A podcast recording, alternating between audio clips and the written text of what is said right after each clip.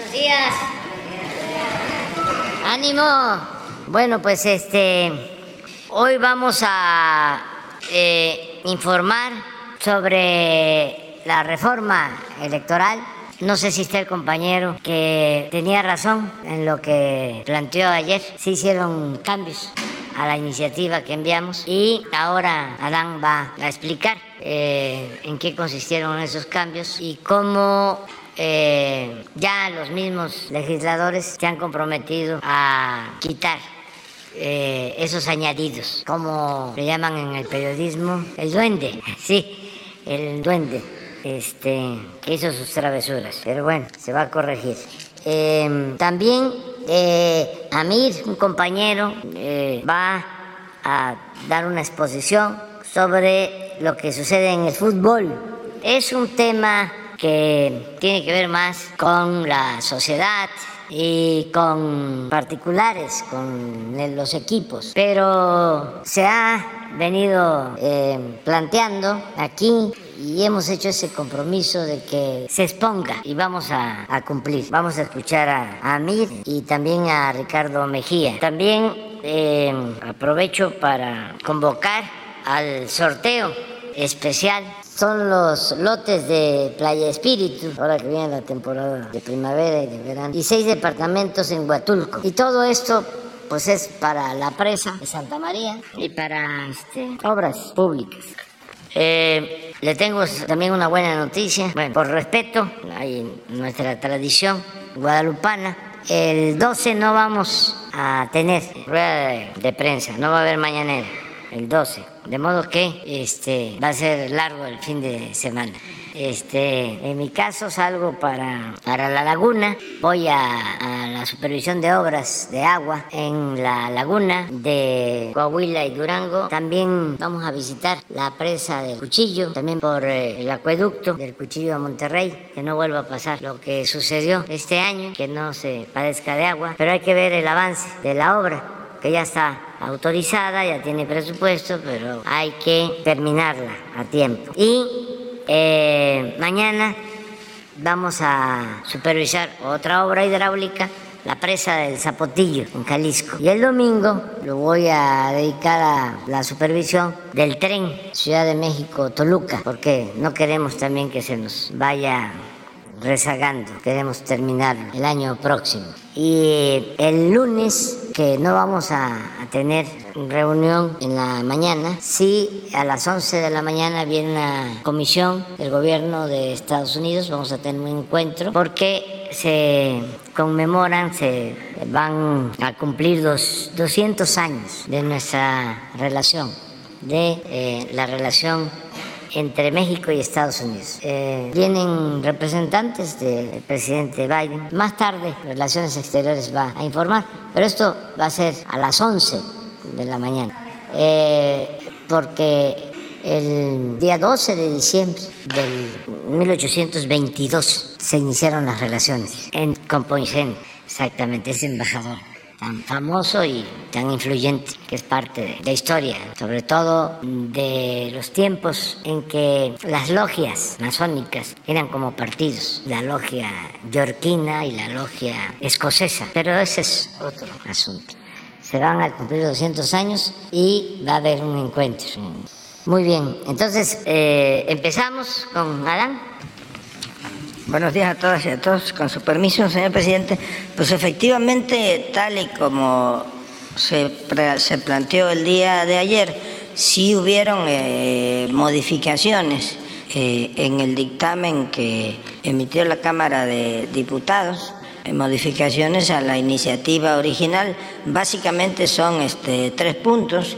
El artículo 15 de la Ley General de Procesos Electorales, se le hizo un agregado, la fracción cuarta, dice o decía la ley que para conservar el registro un partido político nacional debía de obtener cuando menos el 3% de la votación total emitida, le agregaron un párrafo que eh, me comentaron ayer el coordinador, el presidente de la Junta de Coordinación Política, que formaba parte de un documento de trabajo una propuesta que sí eh, habían presentado partidos políticos y por un error se les fue en el dictamen final, así fue aprobado. El párrafo eh, consiste en que adicionalmente u optativamente, si no obtenían el 3% eh, de la votación total emitida, podían alegar cuando menos que en 17 elecciones locales eh, pudiesen obtener el registro.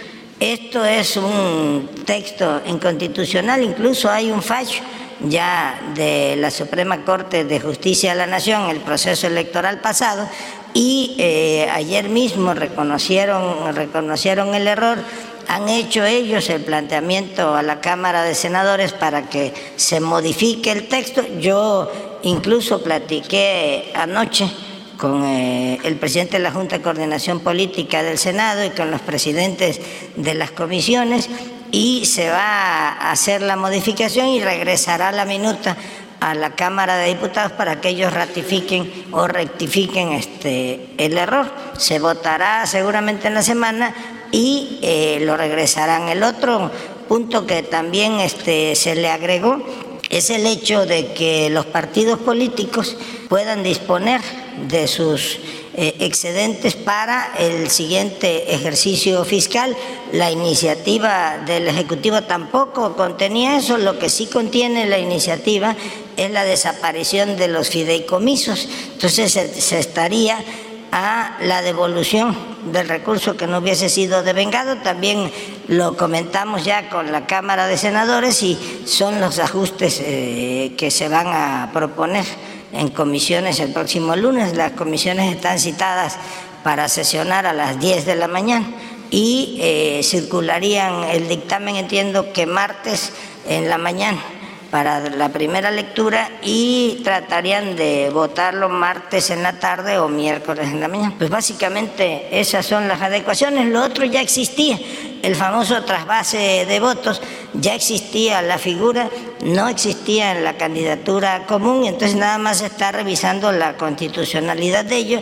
Es probable que, que se mantenga, pero depende, se hizo una consulta al Tribunal Electoral del Poder Judicial de la Federación. Es un asunto de interpretación porque ya existía en, este, en los convenios de coalición esta figura. Básicamente sería eso. Ahora sí, también.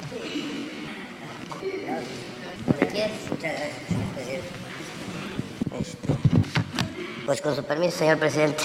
Eh, muy buenos días, señor presidente. Muchas gracias de antemano a todos los presentes por su tiempo, a todos los que nos ven en redes sociales, gracias también. El fútbol en México es un tema de interés nacional. No por nada fuimos el país con la quinta mayor asistencia en el Mundial de Qatar. Este deporte es motivo de reunión y de unión para amigos, para compañeros de trabajo, con nacionales de todo extracto social y creencias políticas. Al mismo tiempo, el fútbol es un gran negocio Estimaciones señalan que mueve en el país unos 2.800 millones de dólares al año, de los cuales la Federación Mexicana de Fútbol pudiera abarcar cerca de la mitad. Desde hace algún tiempo, este enorme botín ha traído a muchas personas con ambiciones desbordantes, promotores y dueños, que poco a poco han ido desvirtuando el espíritu deportivo del fútbol nacional para darle prioridad a sus ganancias. Este afán por el dinero los ha llevado a romper las reglas de competencia, a cerrarle el paso a talentos e incluso a incurrir en prácticas que son muy difíciles de no verlas como corrupción y evasión fiscal. El fútbol profesional es un negocio privado, eso es cierto, pero también es cierto que toca a la esfera pública. Primero, por ser un tema de interés nacional Segundo, por su amplio manejo del dinero público procedente de los estados y por, y por gozar estos clubes de considerables condonaciones de impuestos, además de que les concesionan los estadios que les pertenecen al pueblo. Tercero, por el interés colectivo de miles y miles de jóvenes que depositan en estas instituciones su futuro y sus esperanzas. Cuarto, por, las, por los amplios indicios de defraudación fiscal que lesionan las arcas públicas. A estas razones y en vista de la coyuntura actual, añadiría una quinta. Estas prácticas retrasan el desarrollo deportivo del país, como acabamos de atestiguar todos. México no puede permitir que estos grupos de interés continúen matando más generaciones de jóvenes, de jóvenes con talento. Este reportaje tiene la intención de mejorar, corregir y no de perseguir. La intención es que nuestros jóvenes tengan mejores oportunidades, que haya igualdad entre hombres y mujeres y que tengamos un, un mejor nivel deportivo. No está de más decir que cualquiera de los mencionados en este reportaje tiene garantizado su derecho de réplica en el portal del Quintana Roo MX. Doy inicio a mi presentación, señor presidente, no sin antes agradecer esta oportunidad.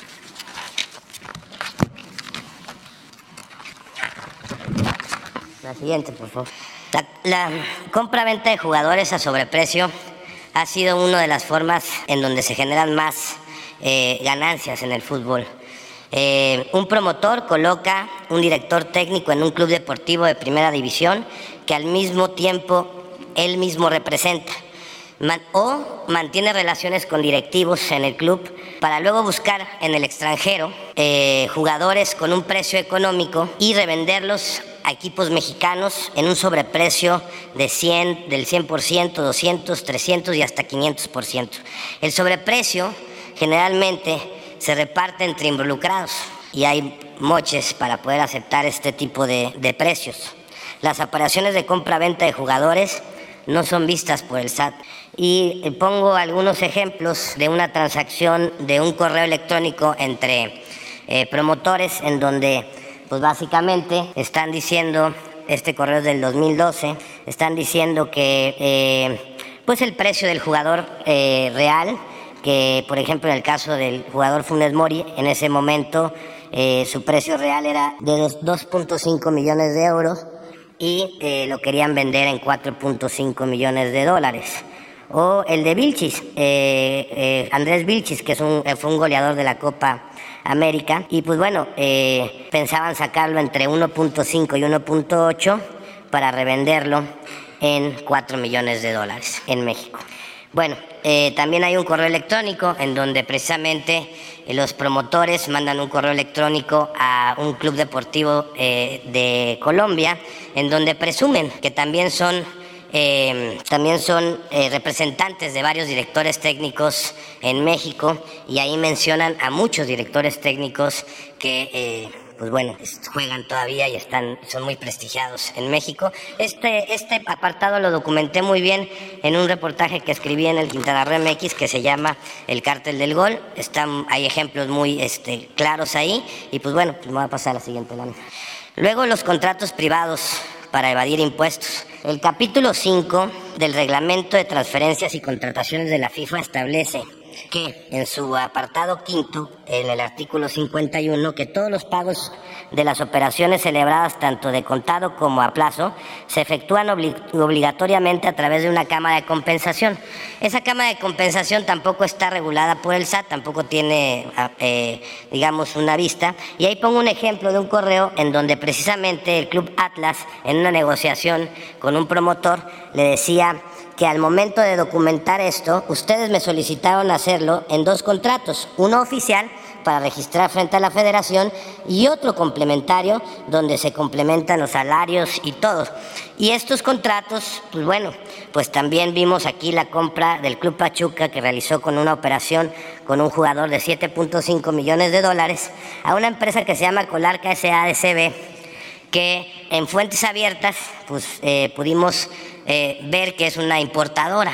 Y pues bueno, este es el uso, digamos, de los contratos dobles. Y para dejar más asentado este tema, eh, voy a presentar una grabación entre un presidente de la Federación Mexicana de Fútbol en activo con un presidente de club en donde precisamente ellos hablan de los contratos por fuera y por dentro.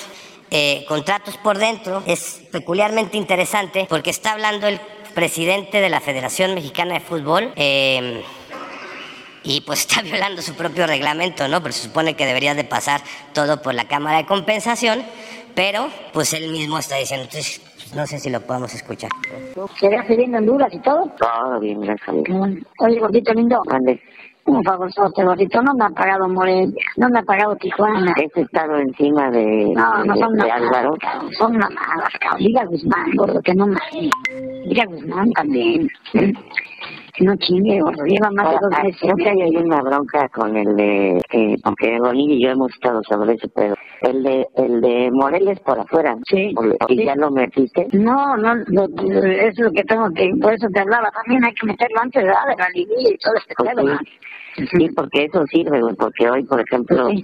gana, digo, mañana gana el Morelia y se meten los cabrones. Sí, es que bueno, que me dices, oye, ¿de qué te mando? La carta y el contrato firmado por ellos, ¿ah? El convenio. Mm, Sí, mándaselo a, a Enrique Bueno, para que lo meta a controversia y, y, y inicies la controversia. change. Pues sí, pues verdad quiero ese pedo, pero no mames, cabrón. Y también el pinche Jorge ni, ni, ni me contesta, gordo, tank. ¿Cuánto Ni me te- contesta, no, me debe ahorita 15 millones de hace dos meses, gordo. Y eso está por dentro, gordito. No, ¿no? no, ese, ese sí está registrado, sí. Veracruz me debe también, gordo. O sea, es que Y Veracruz anda colgado también. No, gordito, es que sí está cabrón. Ojalá y se metan, como tú dices, para que ahí nos agarramos de los huevos, cabrón. Exactamente. Pero lo que sí me da, o sea, a uno le exigen mi gordito puta madre, Yo que yo así, Pero, pues, vamos a la verga. A todos No, yo nunca le lo que fallo a que- nadie.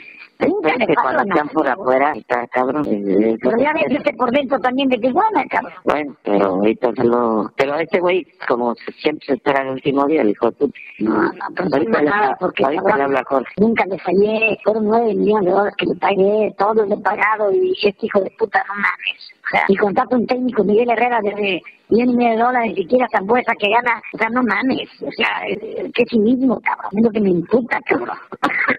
Ahorita ya- Perdóname, gordito, que, No, es que no. yo Enrique le he molestado, pero es que tú tienes más peso, gordito. No, no te Tienes. Ahorita le... Y ahorita qué bueno que me dijiste porque tengo que meter el, el contrato privado a controversia. Tomás, avísale a Álvaro, ¿no? Peculiarmente es interesante porque hablan de los contratos por fuera y por dentro, y está hablando Decio de María, quien era el presidente de la Federación Mexicana de Fútbol, con un director de, con un presidente de club, y este, y bueno, pues complementando la información, después Decio de María eh, le marca precisamente a, Jorge y eh, le pide que le pague por favor a este Jesús Martínez. También tenemos esa grabación que no la incluí. Entonces, este, pues voy a pasar a la siguiente. Este, eh, la compra, la presunta compra irregular de un club. La franquicia Delfines, quien era el expropietario Amado Ñáñez, el de sonografía, que fue incautada por el SAE, eh, la Federación Mexicana la desbloquea y se la vende en el 2016, o la vende, más bien dicho, en el 2016 la comercializadora e innovadora de Monterrey SASB, cuyo giro es la instalación de redes y sistemas tecnológicos. Y esta es la que vende la franquicia Club Delfines a una empresa que era propiedad de Alejandro Ilagagorri en dos- 12 millones 800, 12 millones 800 mil pesos. Se la vende a una empresa que se llama TM Sports Club, SAPI, de CB, propiedad de Alejandro y de la familia San Román. Eh, luego de esta transacción, ellos le cambian el nombre y le ponen la Jaiba Brava eh, de Tampico.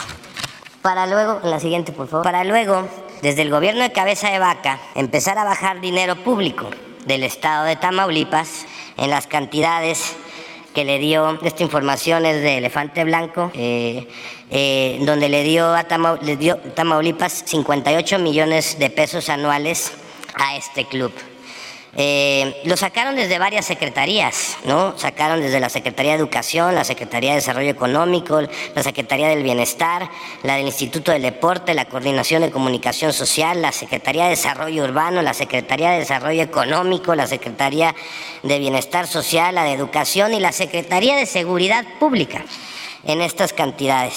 El gobierno de Tamaulipas pues, dio esta cantidad de dinero y para la recepción de esos recursos, presuntamente Alejandro Ilagagorri presentó y presuntamente abrió una cuenta bancaria a espaldas de la familia San Román, eh, o así lo confirma la información que tenemos en, la- en las manos, y eh, teniendo y la familia San Román se entera de estos contratos luego de que fueran publicados por eh, el reportaje que se llamó se llama Jaiba Brava del periodista Carlos Manuel Suárez del portal eh, eh, Elefante Blanco. Pasaré a, la ot- otro ejemplo. Otro ejemplo de dinero público en el fútbol. El mm, llamado modelo Pachuca.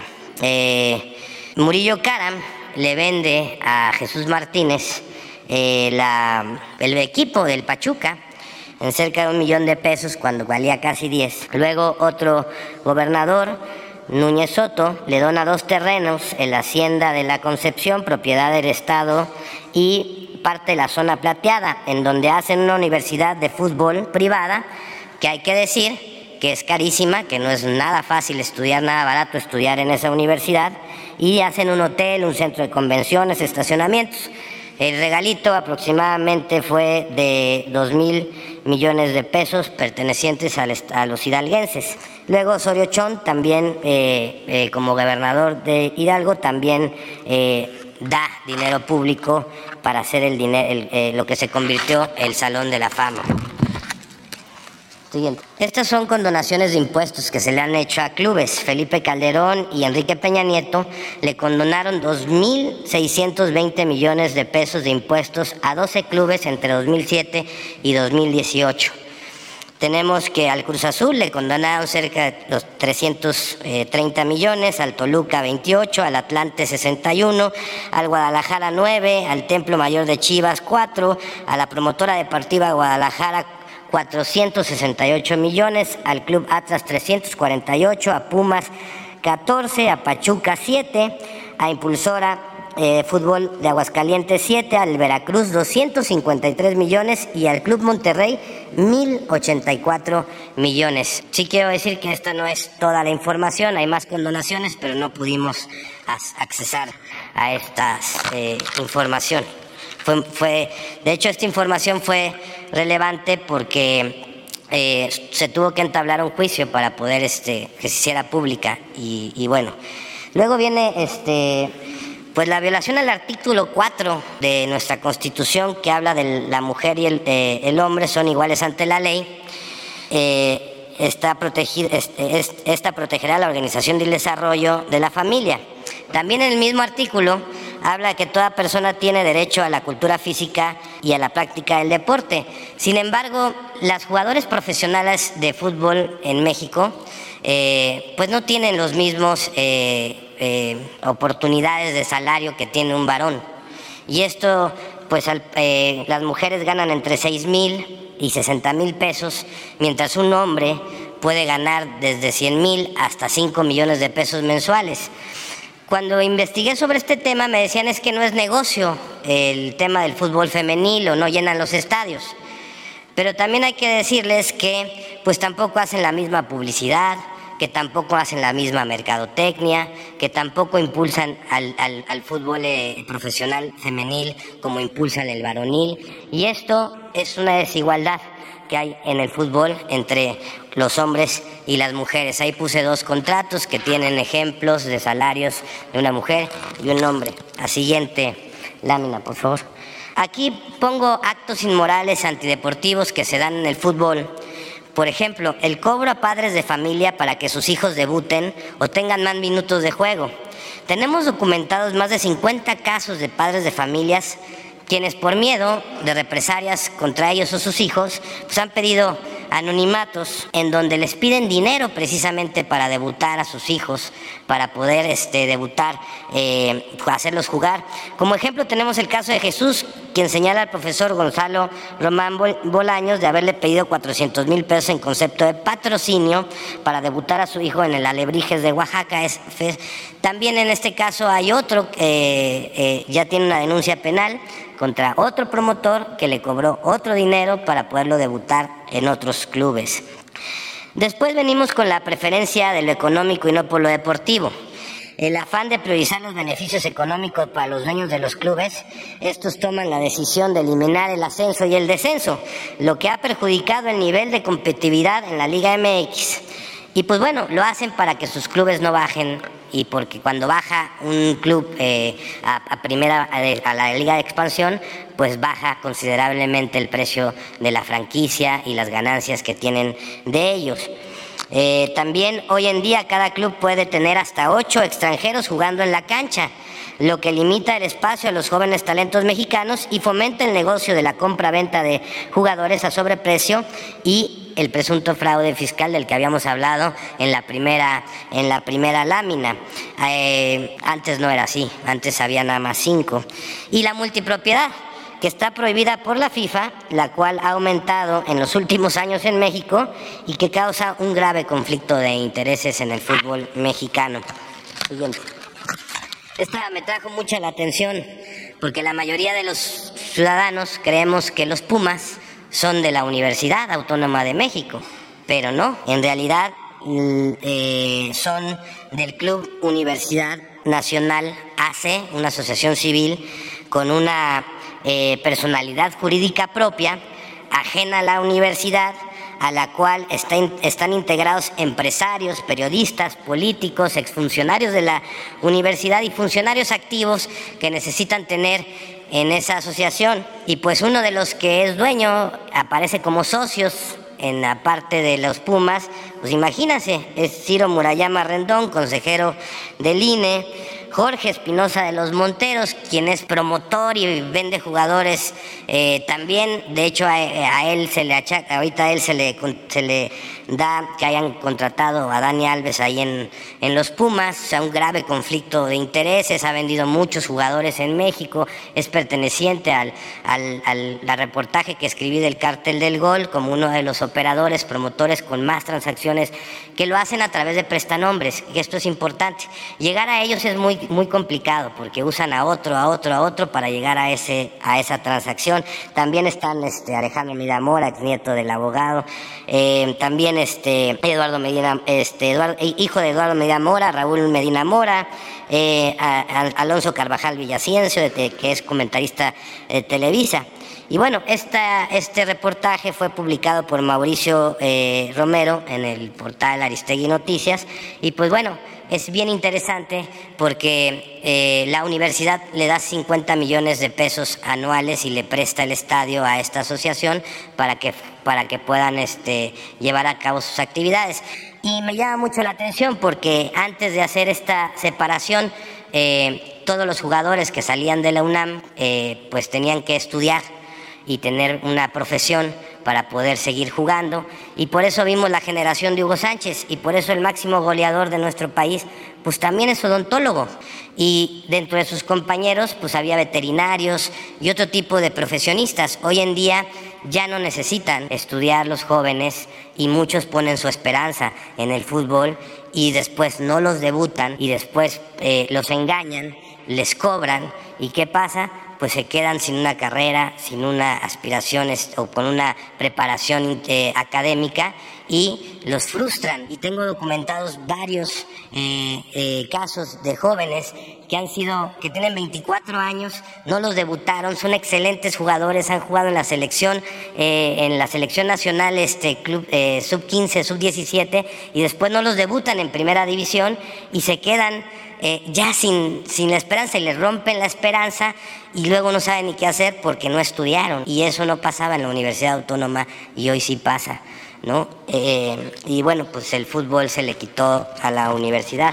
Tengo una serie de conclusiones que me gustaría decir, que hay una falta de regulación por parte del Estado eh, muy, muy grande en el fútbol y esto complica la recaudación y fomenta el lavado de dinero y la evasión de impuestos.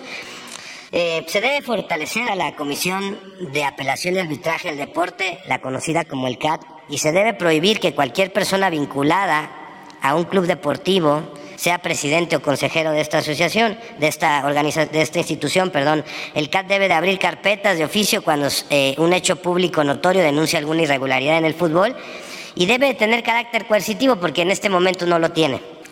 Eh, también una tercera recomendación es quitar del control de la Federación Mexicana a las televisoras.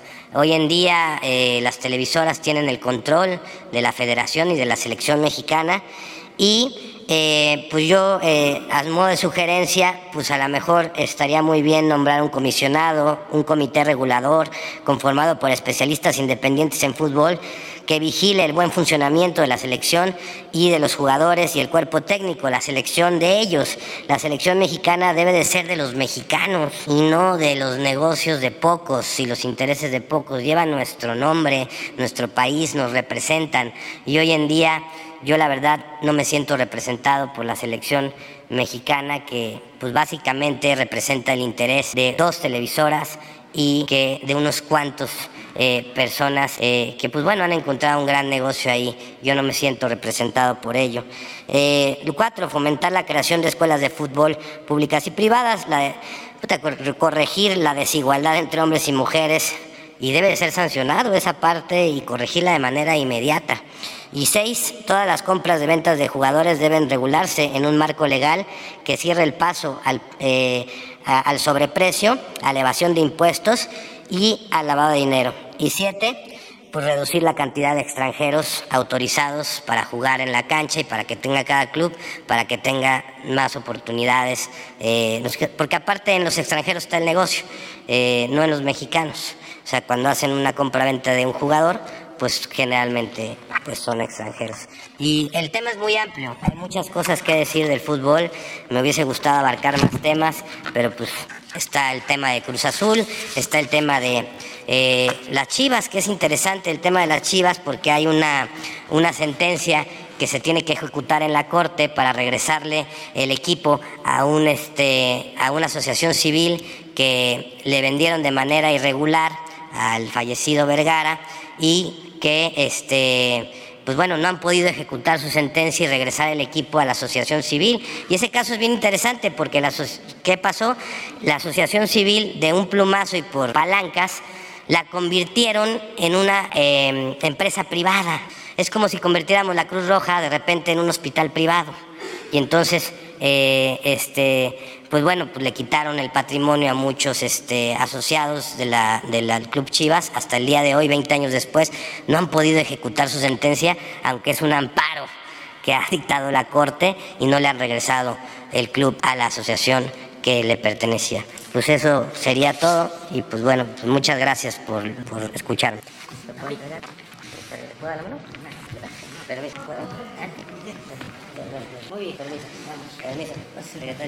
Gracias, señor presidente. Muy, breve. Vamos a exponer acciones que hemos llevado a cabo en coordinación con la Federación Mexicana de Fútbol y la Liga MX a partir de diferentes temas. Ustedes recordarán el caso del Estadio Corregidora, cuando hubo ese incidente de, de violencia en marzo pasado, y también a partir de lo que aquí expuso el compañero Abraham, eh, también hemos tenido algunas reuniones para ver este tipo de situaciones, siempre respetuosos de las actividades de carácter privado, pero sí en la parte que corresponde a un interés público. Hemos tenido eh, reuniones con la Federación Mexicana de Fútbol y la Liga MX precisamente para establecer algunas acciones. Primero, el tema de la regulación de agentes de jugadores, mantener la vigencia de un convenio de colaboración con la Unidad de Inteligencia Financiera que se puso en marcha a partir de este gobierno desde 2019,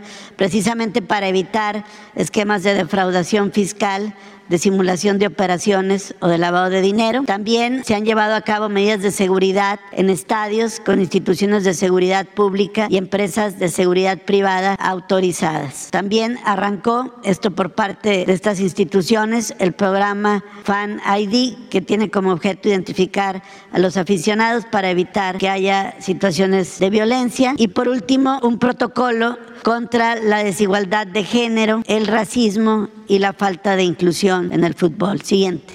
En el primer punto de regulación de agentes de jugadores, a partir de las pláticas y también por acciones que ellos mismos emprendieron, la Asamblea de la Liga ordenó el endurecimiento del marco normativo y su alineación con las disposiciones de la FIFA. Entre otras, prohibir la representación dual, que aquí de algún modo se expuso. Es decir, que eh, haya un mismo representante entre jugadores y equipos, generando un conflicto de interés entre ambos y que se generan operaciones simuladas precisamente para que haya transparencia en los contratos. Segundo punto, transparentar las relaciones contractuales entre los agentes deportivos y quien sea su cliente. Tercero, como aquí se expuso, proteger los derechos de los menores de edad, es decir, que sean eh, mal utilizados o haya abusos en sus actividades deportivas, porque se va a tratar u obligar, mejor dicho, que siempre se involucre a sus padres o tutores.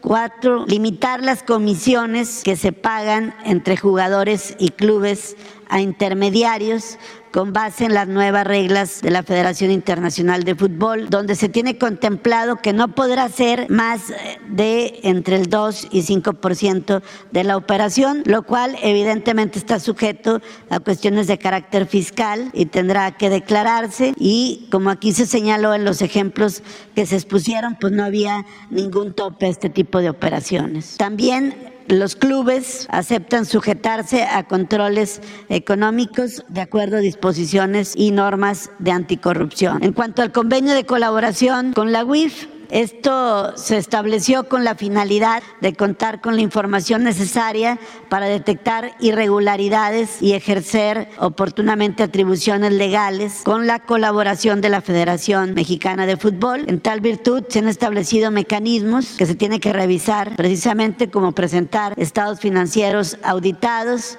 cumplimiento de obligaciones ante la autoridad hacendaria como las declaraciones anuales, justificación de partidas de los presupuestos de ingresos y egresos de los clubes, reportes de comportamientos legales y fiscales de los socios de los mismos y se va a continuar con los trabajos para garantizar la transparencia en la contratación de jugadores y técnicos como se hace desde 2019. Siguiente. En cuanto a medidas de seguridad que surgieron a partir de establecer una mesa eh, después del evento de Corregidora, del Estadio Corregidora en marzo de 2022, se establecieron una serie de mecanismos que corresponden a estas instituciones pero desde luego nosotros participamos como, como coadyuvantes, como es el caso de que todos los clubes cerraron zonas que ocupaban grupos de animación visitantes, las barras, que era donde se daban los conatos de bronca o los pleitos.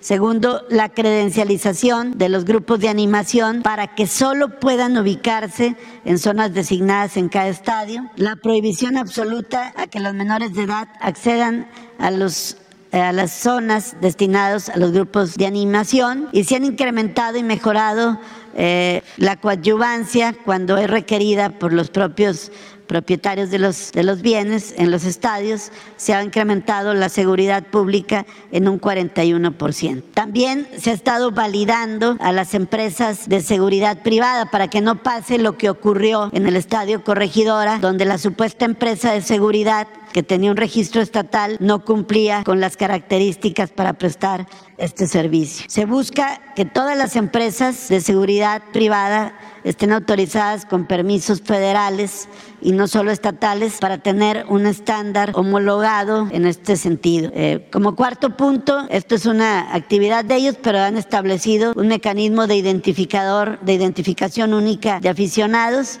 para que en caso de violencia o en caso de un incidente se pueda ubicar de manera inmediata a la persona que está generando este tipo de incidentes. Como quinto punto, un protocolo contra la desigualdad de género, en contra del racismo y a favor de la inclusión, eh, precisamente para evitar prácticas discriminatorias, tanto entre jugadores de cada uno de los géneros, también para evitar eh, actos de discriminación o conductas que lesionen la dignidad de las personas Siguiente, ¿sería cuánto, presidente? Bueno, pues ahí está. Este, vamos, eh, dos, dos compañeras, las dos de atrás. Ustedes dos, los dos de atrás. Bueno, a ver hasta dónde llegamos.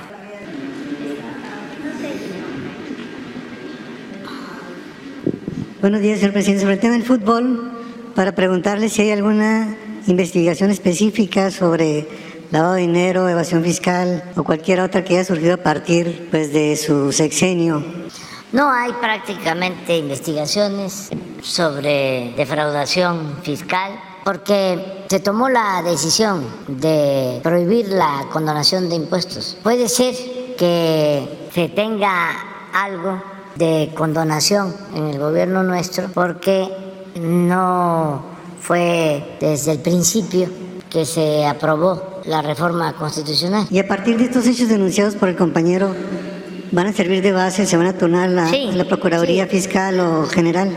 Sí, porque ya son otras condiciones, es distinto completamente. Nosotros no hemos llevado a cabo rescates, no se han condonado impuestos. Tenemos casos eh, especiales, por ejemplo, la situación eh, de insolvencia, no quiero usar la palabra quiebra, de altos hornos, con deudas en el SAT, en Pemex, la Comisión Federal de Electricidad, IMSS, y no hemos eh, solicitado el que se paguen todas estas deudas porque está de por medio la fuente de trabajo y eh, la importancia que tiene esta planta en Monclova.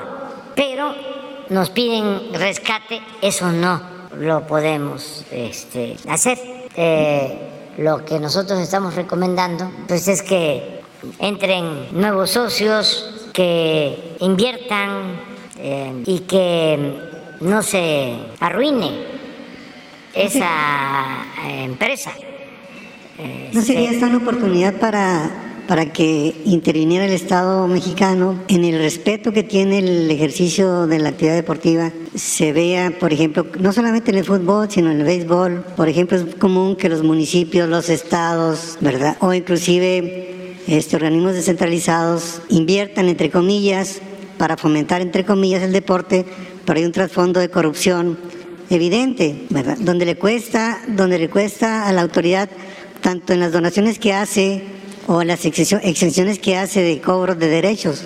Esto no tiene la oportunidad para establecer un mecanismo que investigue con seriedad, respetando la actividad privada, las actividades deportivas que se han convertido en abusos de niños que impiden el desarrollo del, deporte y en fuente de corrupción. Sí, eh, yo pienso que eh, tiene que ser una iniciativa de los promotores del deporte, que no eh, basta con la regulación, así como hablamos de la prensa, que la prensa se regula con la prensa, eh, es eh, las mismas organizaciones deportivas independientes las que tienen que ir mejorando sus procedimientos, su actuación y en el caso de los gobiernos, pues que se cuiden los bienes del pueblo. Por ejemplo, no se puede dar un subsidio de mil millones de pesos en impuestos. Eh, eso es un exceso. En general, no debe de haber condonación de impuestos cuando se trata de negocios particulares. Y ya eso está eh, resuelto porque de acuerdo a la Constitución está prohibido condonar impuestos. Lo otro, pues sí es fomento del deporte, eh, pero siempre que haya transparencia, que no se convierta en lucro, en beneficio de unos cuantos y que se piense en la gente, en este caso en los aficionados.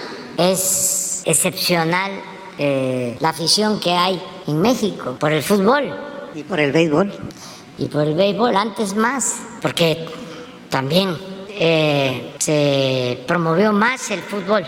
Yo recuerdo que durante mucho tiempo los noticieros de televisión decían, ahora nos vamos a la sección deportiva. Y era puro fútbol, béisbol, nada, básquet, nada, otro deporte, atletismo, nada. La sección deportiva era fútbol. Ahora ya hay más este, pluralidad, más equilibrio.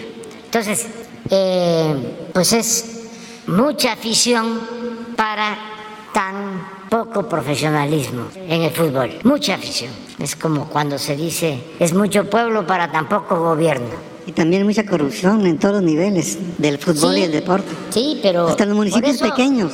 Este, se abrió esto, espacio, a mí que les representa a ustedes y que representa a mucha gente, a muchos este, periodistas y ciudadanos. Y eh, pues vamos a, que también esta tribuna pues la puedan eh, usar quienes tengan algo que decir, quienes tengan algo que aportar en beneficio de todos. Y el ventilar las cosas ayuda mucho, porque está muy difícil que se produzca una autocrítica, sí la hay, ¿no? Pero en los medios eh, convencionales de información sobre estos temas es muy difícil. En cambio, pues esta es una tribuna abierta y aquí este, se puede dar cualquier opinión sin que sea una verdad absoluta, una sentencia. Todo es relativo y siempre debe de haber pluralidad y distintas maneras de pensar. Entonces, muy bien lo de Amir, es un extraordinario periodista, es una gente preparada, eh, pues está bien documentado y como él mismo lo planteó, si hay eh, réplica, pues eh, ya aquí no. Este, en su portal eh, eh, y aquí hay libertad, pero digo, este, si nos enfrascamos en una controversia o en una polémica sobre este tema, eh, pues se van a despertar muchas pasiones. En otro tema, señor presidente. Ya de por sí tenemos este, algunos asuntitos. en otro tema, señor presidente, trascendió que México y Canadá ganaron el panel que se abrió dentro del contexto del Tratado de Libre Comercio de Estados Unidos en la controversia sobre pues, partes originarias del sector automotriz. Este, la sentencia preliminar ya está, es firme, sin embargo anunció el subsecretario de, de Comercio Exterior que no se ha publicado. La pregunta es, ¿tiene interés México en negociar algo antes de que se publique para que sea oficial? Sí, se está viendo el que lleguen acuerdos. Acaba de regresar la secretaria de Economía de un viaje a Estados Unidos. Se entrevistó con la secretaria de Comercio, trataron estos temas. Le voy a pedir a, Raquel Buenrostro que informe sobre cómo va esta situación de, consultas que se han presentado por parte de Canadá, de Estados Unidos, de México y eh, qué posibilidades hay de llegar a acuerdos. Tenemos, por ejemplo, pendiente la cuestión energética, en especial lo eléctrico que ellos están este, planteando. El maíz, la vaquita también.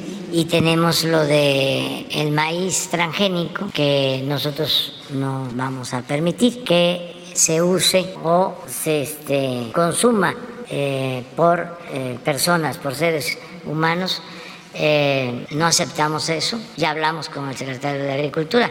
Esa es una postura ya bien definida de parte nuestra. Sí, eh, importar maíz amarillo, pero eh, de forraje, para forraje, no para consumo humano.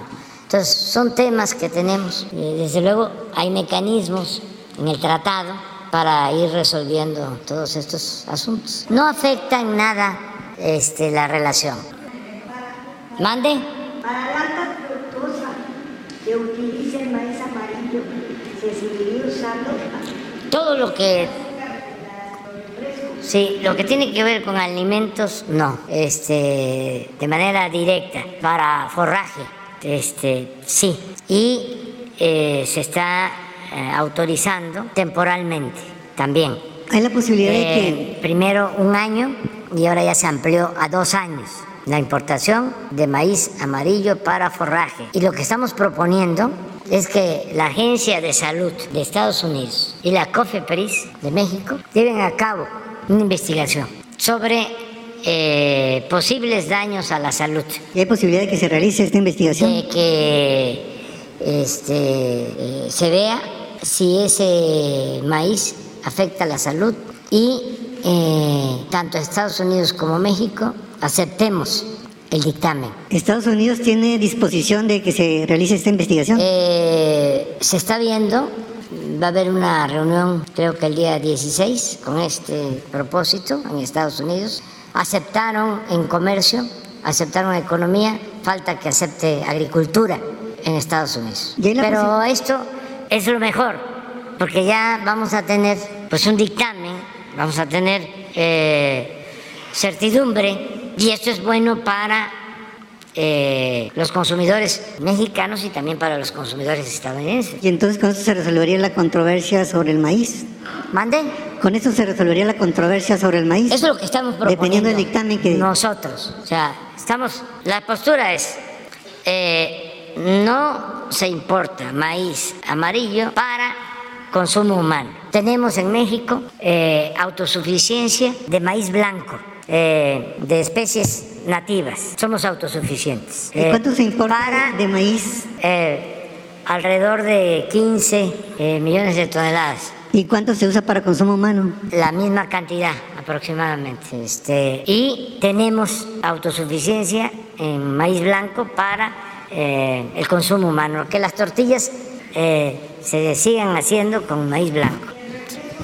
Y eh, para forraje que se permita la importación de maíz amarillo, temporal, por lo que él está planteando, o porque si es forraje y va a alimento de aves, de cerdos, y al final vamos a este, distribuir esos alimentos eh, de esos animales que fueron engordados con maíz este, amarillo, que puede ser transgénico y dañino para la salud, pues eh, necesitamos también ver qué contiene el maíz amarillo. Es por lo mismo y de ahí que estemos planteando que las agencias de salud de Estados Unidos y de México hagan un análisis de lo que contiene ese maíz, si daña o no la salud y a partir de ahí se resuelve. Además, hay también de parte de los productores de Estados Unidos y del gobierno de Estados Unidos la disposición de que puedan ellos sembrar eh, maíz de México, de semillas criollas, de acuerdo a lo que consume nuestra eh, población.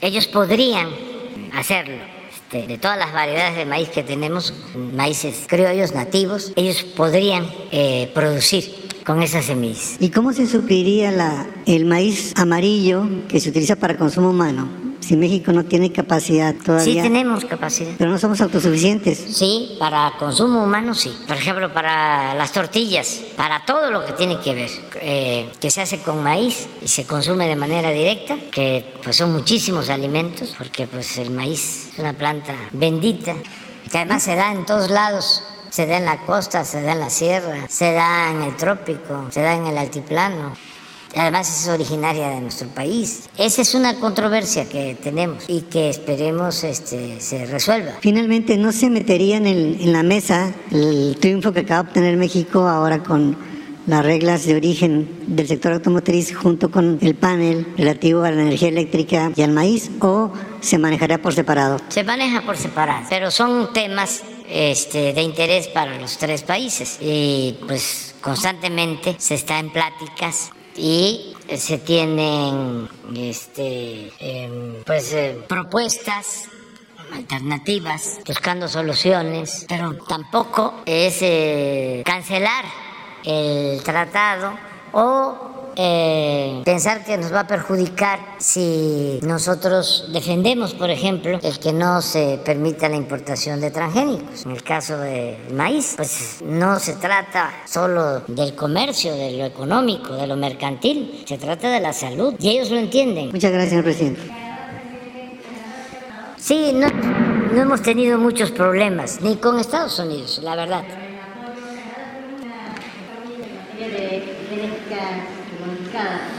¿Buscarían el apoyo de Canadá en este asunto? Sí, se busca el apoyo, pero eh, por lo general eh, no eh, hay intervención de otros países cuando es una controversia bilateral, por lo general. En el caso, por ejemplo, del maíz, este, Canadá no, no participa.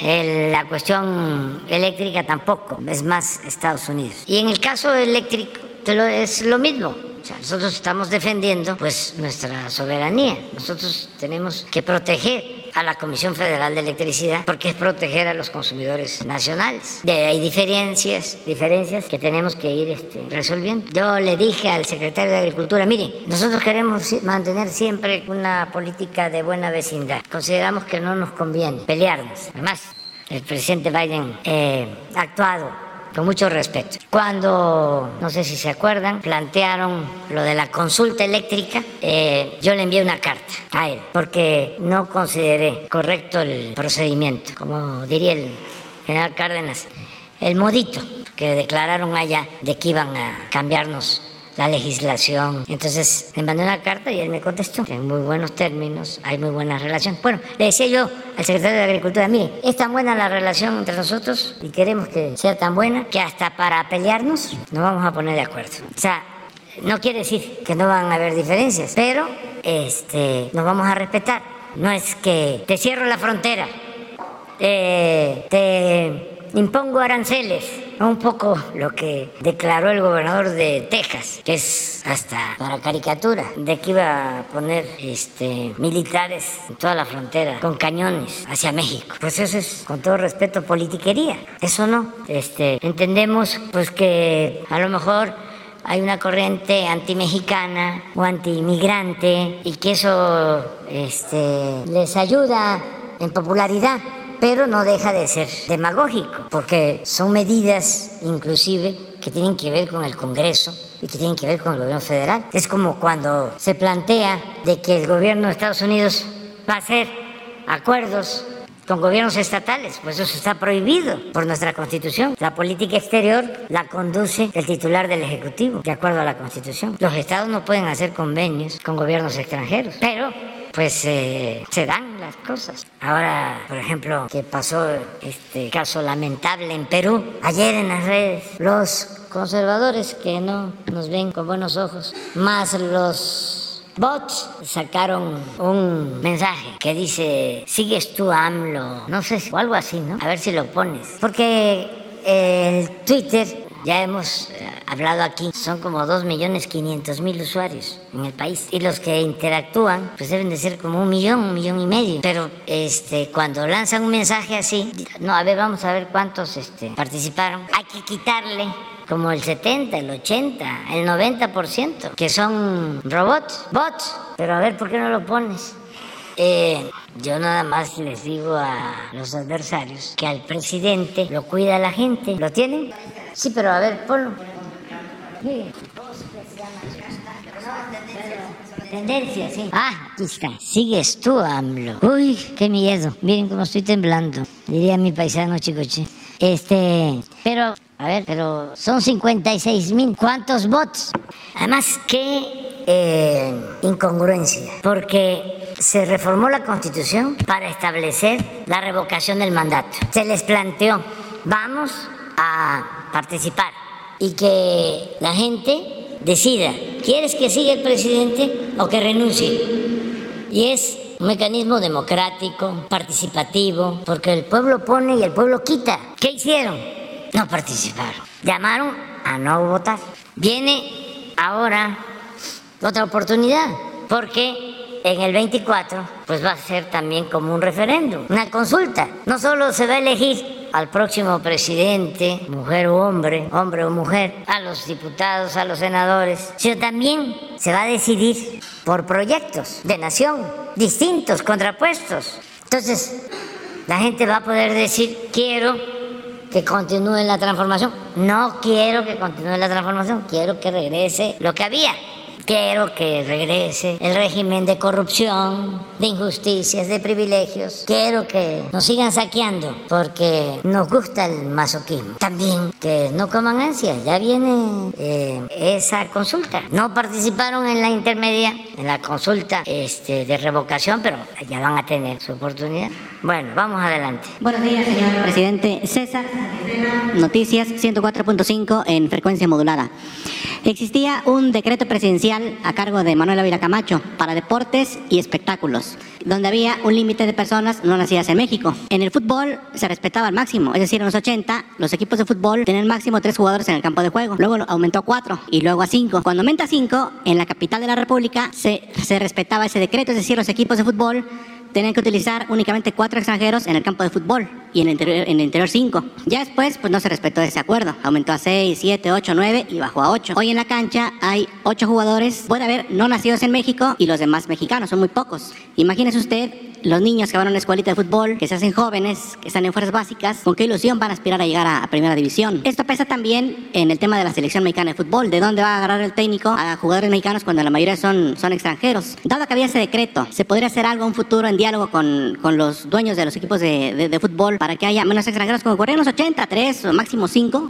Es muy bueno tu planteamiento y se les puede sugerir a los de la Federación de Fútbol porque era decreto tal cual. Sí, pero para eh, no imponer nada, sino este, convencer, persuadir. Es muy bueno lo que planteas, que todos los clubes de fútbol tengan sus escuelas, por ejemplo, eh, que haya eh, escuelas y eh, que se establezca un número de este, futbolistas eh, profesionales extranjeros, un, un límite.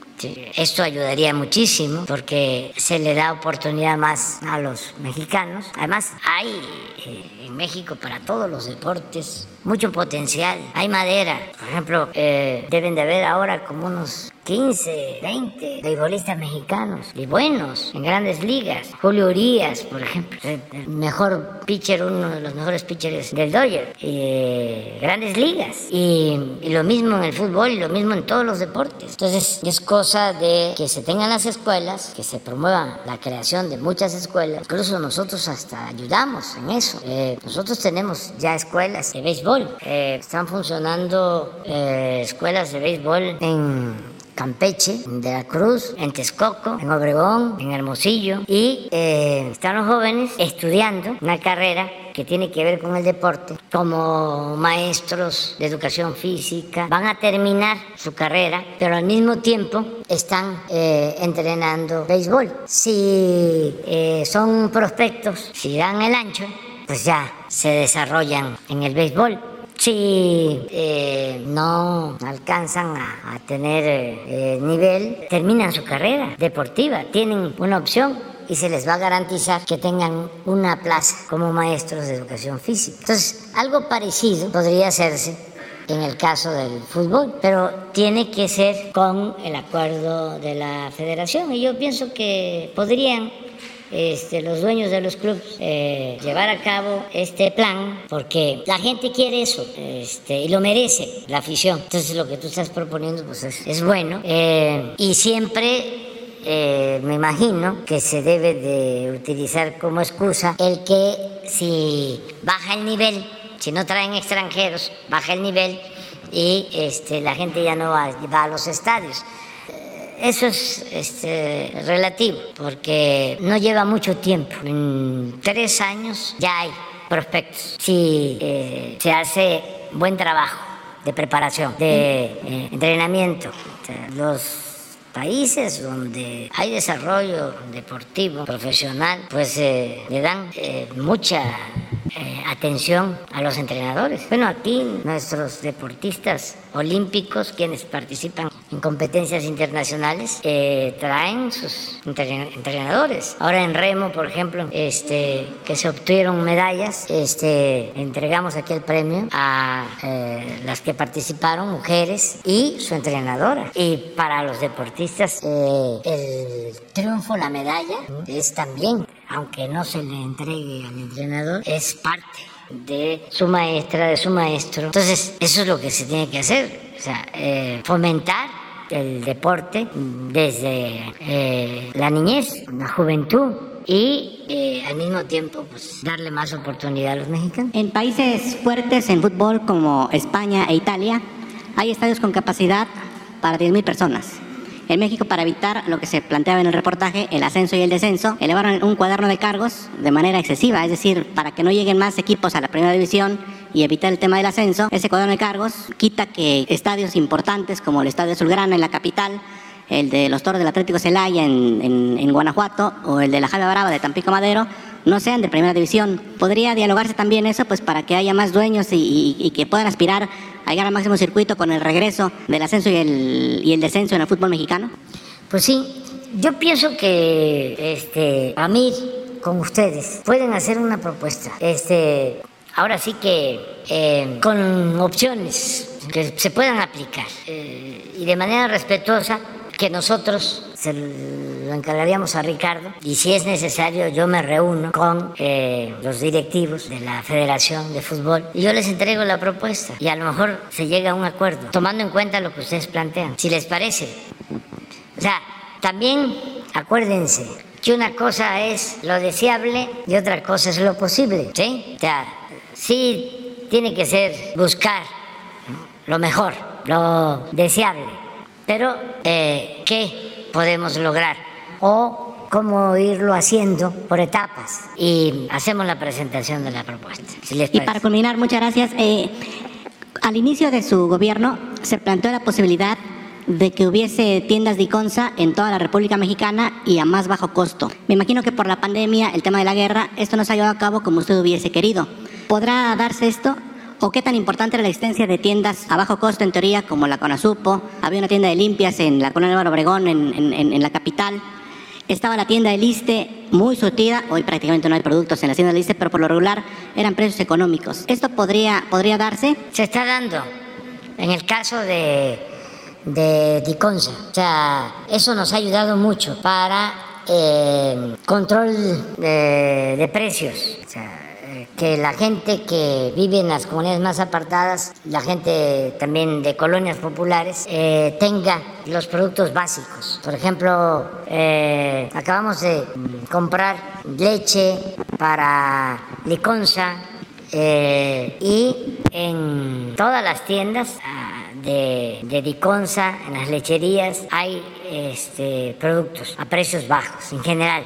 Está funcionando eh, todo el sistema. Esto em, tiene que ver con eh, almacenes que están ubicados de manera estratégica en las regiones y cada almacén se encarga de abastecer un número determinado de tiendas y están funcionando. Eh, incluso Estamos destinando un subsidio con ese propósito. Tenemos acopio de eh, maíz, tenemos acopio de frijol, les decía, de la leche, eh, aceite, los básicos se distribuyen en las tiendas. El caso de las tiendas de liste es distinto porque eh, estaban muy mal administradas, era muchísimo el subsidio, incluso eh, se podían adquirir alimentos a precios más bajos en las tiendas este, de las colonias o en las tiendas eh, departamentales o este, en las este, cadenas comerciales. Eh, y era mucho el subsidio, no se justifica. Y mala administración y corrupción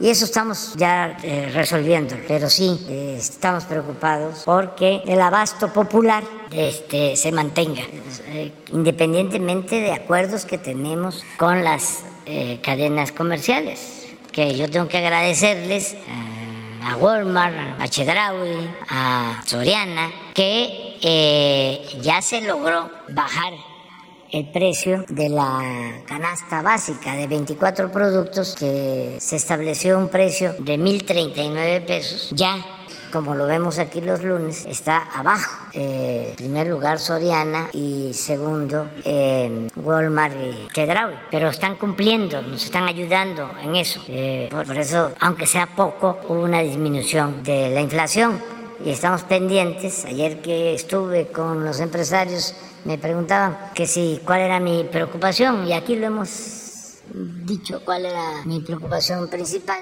en estos tiempos y dije que la inflación, que tenemos que cuidar eso porque eso sí afecta mucho la economía popular y eh, todos sabemos que puede aumentar el salario como está sucediendo, me da mucho gusto porque nunca había aumentado el salario como ahora, pero eh, si hay inflación pues no tiene ningún impacto favorable a la economía popular. Lo importante es que aumente el salario y que se mantenga el poder de compra, que este, se pueda comprar más sobre todo en los básicos. Y eso es lo que estamos haciendo. ¿sí? Pero nos están ayudando mucho, eh, tanto industriales como eh, estas cadenas comerciales. Y vamos a seguir también. Lo otro que es, se está haciendo es que ya este mes comenzamos a entregar fertilizantes gratuitos en todo el país para pequeños productores. Eh, más de 2 millones de pequeños productores van a recibir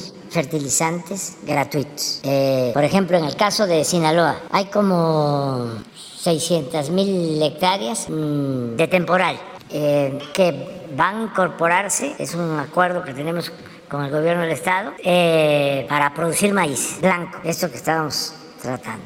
Y vamos a entregar a esos productores fertilizantes gratuitos.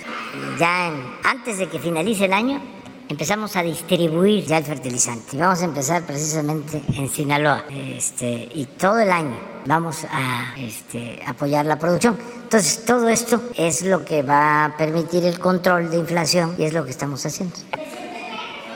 La- las compañeras que quedaron, las dos. Gracias, presidente. Sandra Aguilera, de Grupo Larsa Comunicaciones. Presidente, eh, justamente usted habló acerca de Citibanamex, que está vendiendo, y comentó que solo pedía que no despidieran a los empleados. Ahora tenemos muchas denuncias donde los empleados están quejando que los están despidiendo justamente en este mes.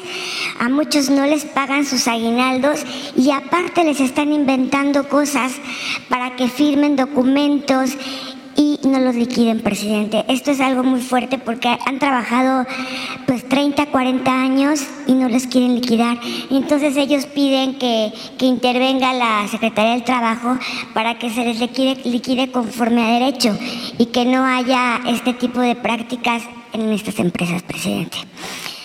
Por otro lado, presidente, quiero, quiero comentarle que, como ustedes saben, ayer salieron libres del penal de Macuspana los tres hombres que fueron injustamente detenidos, los protagonistas del documental Duda Razonable. Hoy se cumplen 17 años de la detención de Israel Vallarta, presidente, eh, que sigue sin sentencia y que ha denunciado la tortura, pero el juez federal determinó prisión preventiva. A diferencia de duda razonable, se ha presentado el caso de Israel Vallarta en el documental de Florence Cassés. Sin embargo, no, no ha pasado nada. Quiero preguntarle, presidente, ¿qué va a suceder con tantos casos que existen de personas inocentes detenidas y están por prisión preventiva sin sentencia? ¿Tiene que haber algún documental para que puedan prestar atención a ellos? ¿Y cuál es la estrategia que tiene su gobierno para que esto deje de suceder y pueda analizarse a cada una de esas personas detenidas y que no tienen sentencia? Gracias, presidente. Bueno, en el caso de lo de Banamex, eh, informar que eh, todavía está en proceso la venta. Eh, pienso que a principios del año próximo ya se va a resolver sobre quién va a adquirir este banco. Quedan dos este, empresas o dos asociaciones eh, que están eh, buscando quedarse con el banco. Nosotros estamos pidiendo que eh, se proteja a los trabajadores. Creo que en los dos casos, cualquiera de las dos empresas o grupos van a, a cuidar eso, que no se despiden a los trabajadores. Si se están llevando a cabo despidos ahora, desde luego que nosotros ayudamos. La Secretaría del Trabajo le vamos a pedir que ella vea de qué se trata y que se atienda a los trabajadores. Eh, acerca de lo otro que planteaste. De que salieron libres de... Ah, sí, mire, todo el tiempo estamos sobre esto. Eh, en el próximo informe de seguridad le vamos a pedir a la secretaria eh, Rosa Isela que informe, porque estuvimos pendientes de la audiencia donde se iba a resolver lo de eh, Vallarta. Y este no se le dio la libertad. Ni el juez ni la fiscalía. Eh, y vamos a seguir nosotros insistiendo. Estamos incluso eh, por revisar la ley de amnistía con el propósito de que eh, se pueda resolver sin eh, este, tanta tardanza. Y celebro lo de ayer, porque fue una muy buena decisión del Poder Judicial, en especial de la Suprema Corte. Hubo unanimidad de los ministros y fue un hecho de justicia muy importante. Y como tú dices, este, no debe de estar de por medio un este, documental. Y no está de por medio ningún documental. Nosotros estamos haciendo esto desde el principio. Lo que pasa es que lleva tiempo. Se ha avanzado.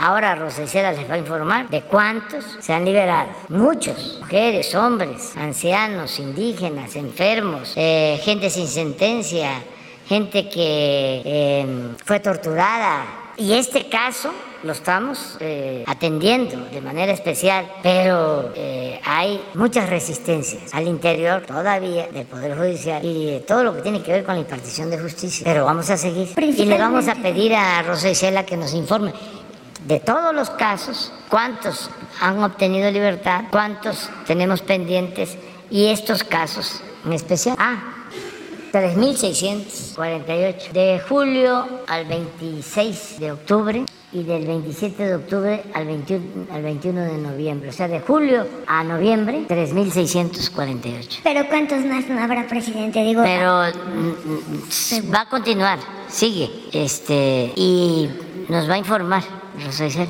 muchas gracias, presidente. Sí. Ah, puede costar una tendencia artificial, como sigues tú, AMLO, puede costar hasta un millón de pesos por hora. Por hora. ¿Quién tiene los recursos para promover un trending topic que busque un golpe de Estado contra Andrés Manuel López? Eh, eso de golpe de Estado está eh, muy eh, fantasioso. Les voy a poner a los conservadores. ¿Por qué no ponen la, la, este, la encuesta de ayer? Es tengan para que aprendan.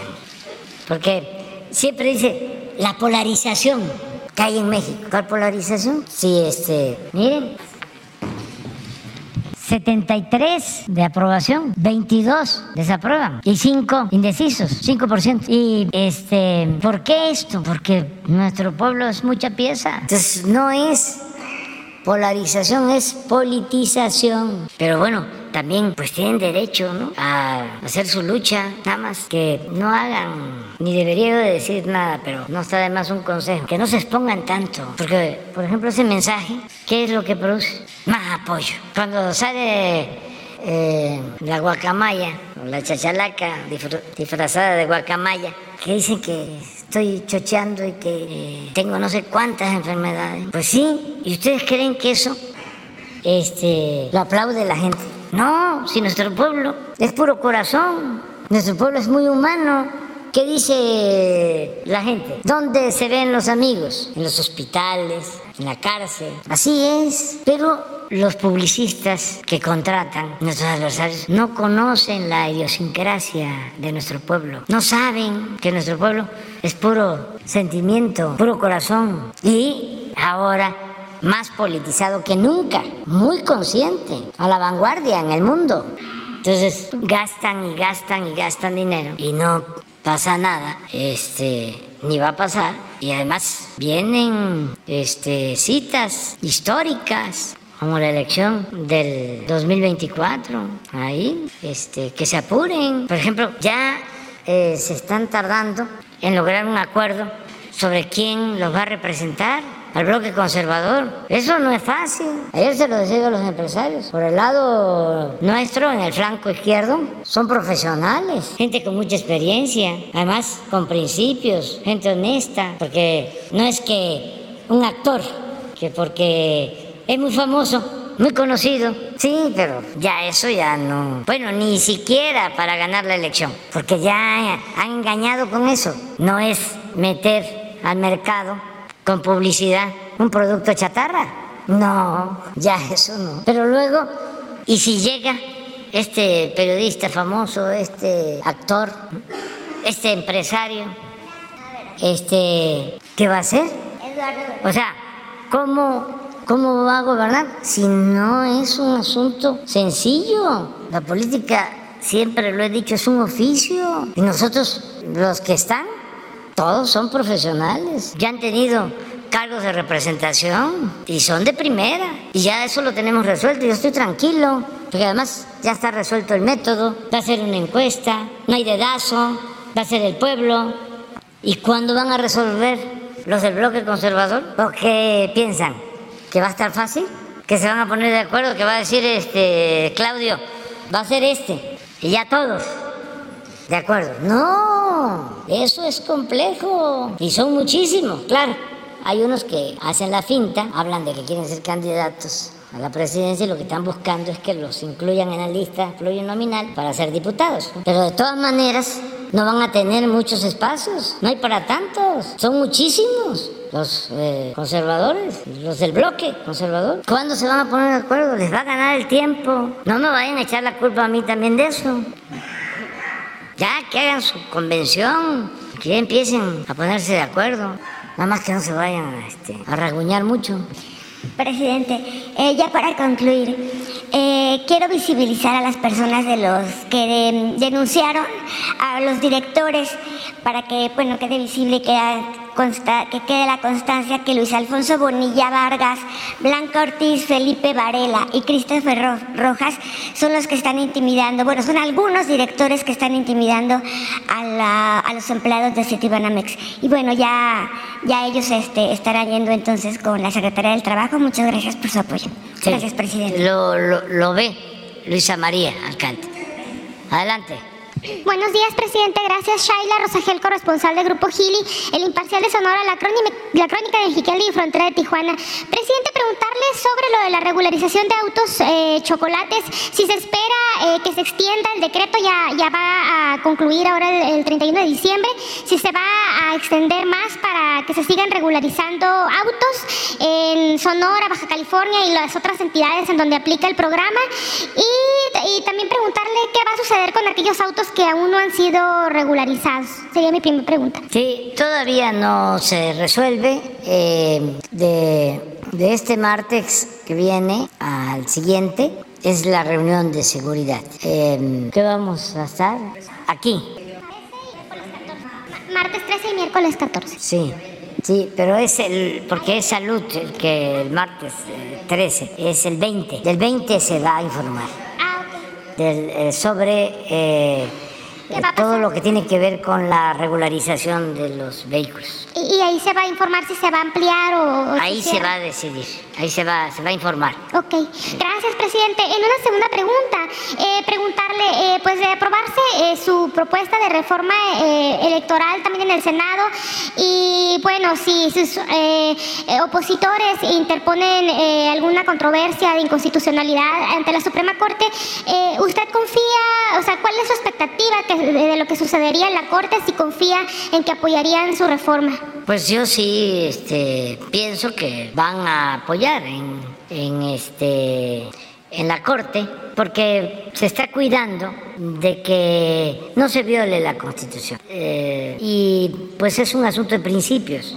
Nosotros no vamos a hacer nada que viole la Constitución. Por eso este, es una reforma limitada, muy acotada, porque no se permitió la reforma constitucional y pues estamos cuidando que eh, no haya ninguna contradicción con lo que establece la Constitución, que al contrario se fortalezca lo que son principios democráticos constitucionales. De todas maneras, eh, pues los ministros son libres eh, y ellos son los que van a decidir libremente. Yo no voy con los ministros les invito un café o vengan a desayunar y este, ayúdanos. Vota así, vota de esta manera. No, ni con ministros, ni con diputados, ni con senadores. Cada quien tiene que asumir su responsabilidad. Y si ellos este, rechazan la reforma legal, pues ya cumplimos nosotros. Y cada quien que asuma su responsabilidad. Ayer también hablaba yo de eso con los empresarios. Imagínense, porque muchos no saben lo que eh, se propuso en la reforma constitucional, ya cuando se les dice, pues era para que en vez de 25 mil millones se pudiesen este, ahorrar eh, 15 mil y que se hicieran las elecciones con 10 mil, pero ahorrarnos 15 mil millones de pesos, porque México es el país del mundo que gasta más en elecciones. Pues de, se trataba de eso, se trataba de que se redujera el presupuesto a los partidos, se trataba de que en vez de 500 diputados quedaran 300 y se eliminaran 200 plurinominales de listas, que por lo general son gentes que están completamente eh, divorciadas del pueblo.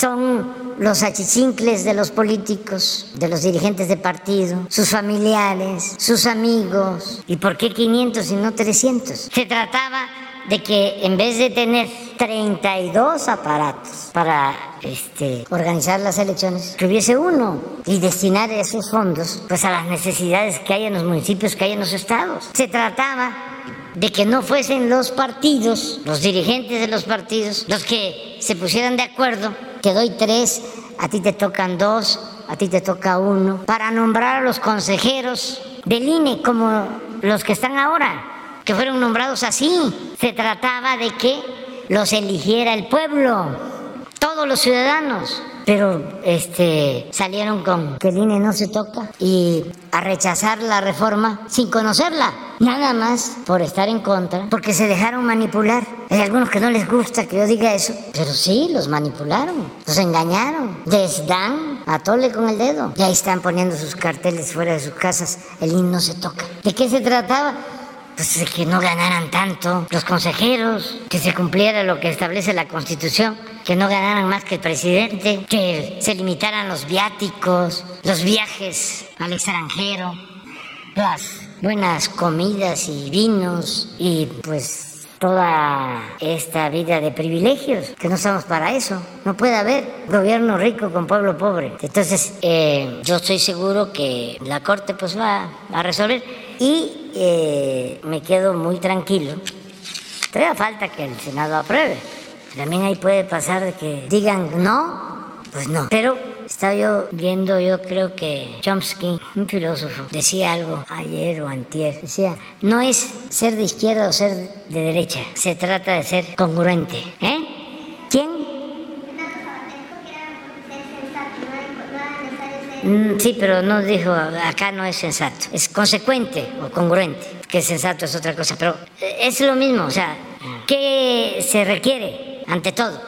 La honestidad, que es más que la honradez, porque la honradez es no robar y la honestidad es no robar y ser consecuente. Pero eh, eso es lo, lo, que se tiene que tomar en cuenta, ¿no? Eh, dicen, se vive una dictadura. Imagínense eh, en los tiempos de antes si le iban a rechazar una iniciativa de reforma constitucional al presidente. ¿Cuándo? En las cámaras. ¿Cómo le hicieron para las llamadas reformas estructurales? Que fueron de viaje los dirigentes de los partidos con el presidente Peña y allá llegaron al acuerdo para aprobar la reforma energética y la fiscal. Entonces, eh, ¿cuál fue el enjuague, la maniobra? Llegaron al acuerdo. A ver, con el PAN aprobamos la energética. Con eso ya tenemos mayoría. El PAN no, no puede... Eh, ah, ¿por qué el PRD no puede votar por la energética, quedaría mal. Pura simulación. Entonces, con el PAN aprobamos la energética y el PRD se abstiene o vota en contra. Pero con los votos del PAN nos alcanza, PRIPA, y sacamos la energética. La fiscal no la puede votar el PAN porque queda mal con los empresarios que no quieren que aumenten los impuestos. Ah, pero esa la vamos a votar con el PRD y con eso tenemos mayoría. Entonces así lo hicieron.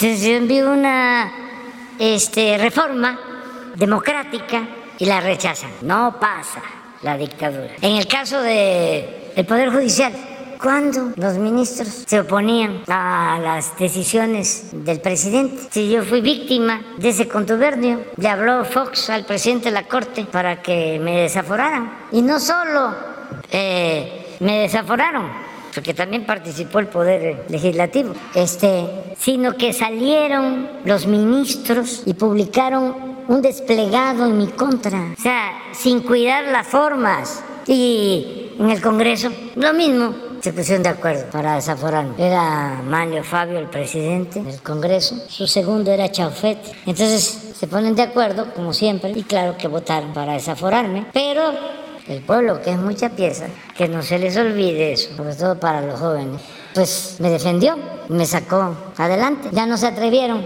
a encarcelarme y me tuvieron que eh, devolver la jefatura de gobierno, porque hubieron movilizaciones muy grandes. Y cuando dan la instrucción de que marcha atrás, que ahora dice Fox que se arrepiente, de haber dado marcha atrás, es que no iba a poder, no iban a poder, porque el pueblo es mucha pieza. Recuerdo que hablé con el general secretario de ese entonces, de Fox, que ya falleció, por cierto, secretario de la Defensa, me contó que dijo, nosotros no vamos a salir a la calle a reprimir, saldríamos si nos los pide por escrito. Y ya luego que me dice, ni por escrito vamos a salir. Eh, importantísimo. Y dan marcha atrás y hay una expresión de Chafet este, muy peculiar. Dice Chafet, se nos rajó Fox. se nos rajó Fox. Entonces, eh, estamos viviendo tiempos eh, interesantes y extraordinarios, espectaculares, estelares, porque hay libertad absoluta. Perdón. Lo interrumpí. Eh, presidente, em, ya por último, em, hace unos días hubo un enfrentamiento en los límites entre Sonora y Baja California que dejó 10 muertos, entre ellos eh, pues un menor de 7 años. Preguntarle cómo eh, va a reforzar la federación la seguridad en, estos, en, ambos estados. anunció ayer el, el, gobernador Alfonso Durazo que llegan 800 elementos a Sonora, son 700 del ejército y 100 de la marina. En Baja California, eh, ¿cuáles serán las acciones que se van a tomar ahí? Sería mi última pregunta. Eh, se está reforzando eh, Sonora. están llegando más elementos, sobre todo el sur de Sonora. Este, ya hay resultados. Ayer, por ejemplo, en Guaymas hubo detenciones importantes. Este, fue la Guardia y Marina. Y también en el norte de Sonora, lo pidió el gobernador hace pues 15 días y se autorizó este, reforzar en el caso Sonora y este, lo mismo se está haciendo en Baja California, se mantiene eh, la misma estrategia en Zacatecas, eh, Guanajuato, que nos sigue preocupando mucho. La semana que viene les vamos a dar a conocer algo sobre Guanajuato porque eh, es el estado con más violencia, con más homicidios. Y, estamos este, definiendo una estrategia especial para Guanajuato. En el caso de Guanajuato particular. ¿Como el de Zacatecas y Michoacán? Reforzar más, pero eh, atender eh, de manera más específica las causas de la violencia, de los homicidios en Guanajuato, que es distinto en todos lados. O sea, el despliegue de la Guardia Nacional va a continuar. Eh, tenemos que llegar a 145 mil elementos. Tenemos alrededor de 125 mil, nos faltan 20 mil más. Eh, y se siguen construyendo los cuarteles y se está reforzando.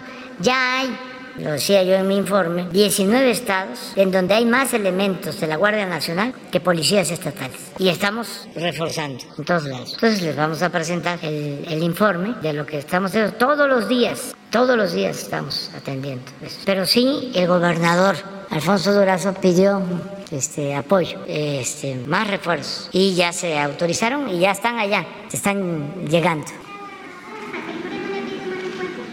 No, pero lo estamos haciendo y estamos atendiendo en todos lados. Sí, Nuevo Laredo por una cuestión especial. Ahí eh, se dio un enfrentamiento en Antier, este, un grupo de la delincuencia que este, agredió al ejército y eh, llama la atención de que fue un convoy con camionetas blindadas, eh, muy sofisticadas, eh, no hechizas. Estamos haciendo la investigación de fondo, de dónde salen esos vehículos, eh, armamento de alto calibre, y por eso se está reforzando. Entonces, esto es de todos los días, de todos los días. Este, yo no sé cómo lo hacían antes, porque no se reunían los de seguridad. Eh, si acaso le informaban al presidente cada semana, cada 15 días o cuando había una cuestión grave, grave, se informaban. Pero nosotros somos todos los días. Y hoy vimos, por ejemplo, algo que nos eh, interesa mucho. A ver si nos los manda el general Sandoval, lo de letalidad. Este, porque hay enfrentamientos eh, pero a diferencia de antes, se respeta la vida. Esto lo vimos hoy. Es que esto tiene que ver con derechos humanos. Cómo eh, las Fuerzas Armadas están cumpliendo con el uso eh, adecuado de la fuerza, el, no actuar con prepotencia y con ánimo de aniquilar, de masacrar. Esto es Calderón. Esto es muy interesante porque, este, miren los fallecidos en agresiones, más que los heridos y detenidos. ¿Qué pasaba? Que remataban heridos. Eh, el índice de letalidad altísimo, más 266. Estas son las agresiones, los enfrentamientos. Estos son heridos y detenidos, sí, y arriba fallecidos. Aquí, ¿no? Todavía con Peña era favorable, más los muertos en enfrentamientos que los detenidos y heridos. Y miren con nosotros, estos son fallecidos, la roja, estas son las agresiones y estos son heridos y detenidos. Siempre la verde arriba de la roja. Y esto es muy claro, los niveles, aquí tenemos menos 847. Todo esto lo cuidamos y celebro, por ejemplo, les hablaba yo de lo de Guaymas. No sé si lo tienes lo de Sonora de ayer, de este, es la Marina, pero lo mismo, pero yo creo que es, eh, si no es Guaymas, es Empalme. Guaymas. Sí, pero hay un enfrentamiento y no hay muertos, hay detenidos. En Guaymas, a ver si está. Lo de hoy, pasó ayer, miren lo que se dice aquí.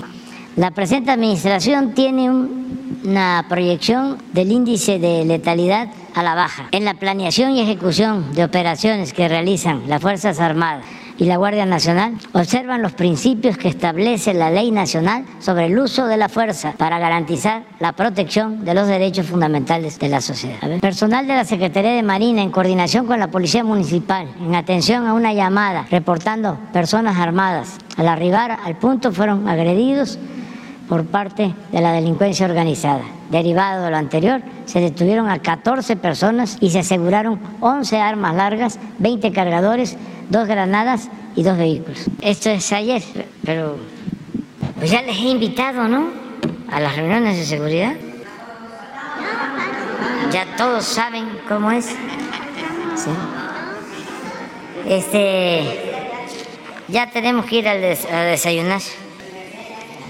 Ah, este, nos qued- quedamos pendientes ya para el martes. Sin lista. Ya. Ya en lo de fútbol ya quedamos de que nos van a, se van a poner de acuerdo. ¿Eh?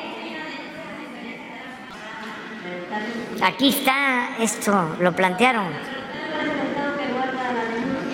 Vamos a, este, investigarlo, pero quedamos en que van a presentar una propuesta, ¿no? Y nosotros vamos a convocar a los directivos de la federación y les vamos a hacer la propuesta. A ver, y dependiendo de la respuesta de ellos, este, informamos aquí. Y que este, también ofrecemos disculpas a los directivos y a todos. De lo que se busca es que estas cosas se ventilen y que la vida pública sea cada vez más pública y que el que nada debe nada teme y sin ofender a nadie se puede este, tratar todos estos temas, ¿no? Porque van a decir algunos, ¿y qué se mete el gobierno si esto es un asunto particular? Ya hasta en eso se quieren meter, este, es un gobierno totalitario. No, es este, ventilar todos estos asuntos en beneficio de la gente. Bueno, nos vemos entonces. Eh, la pasen bien.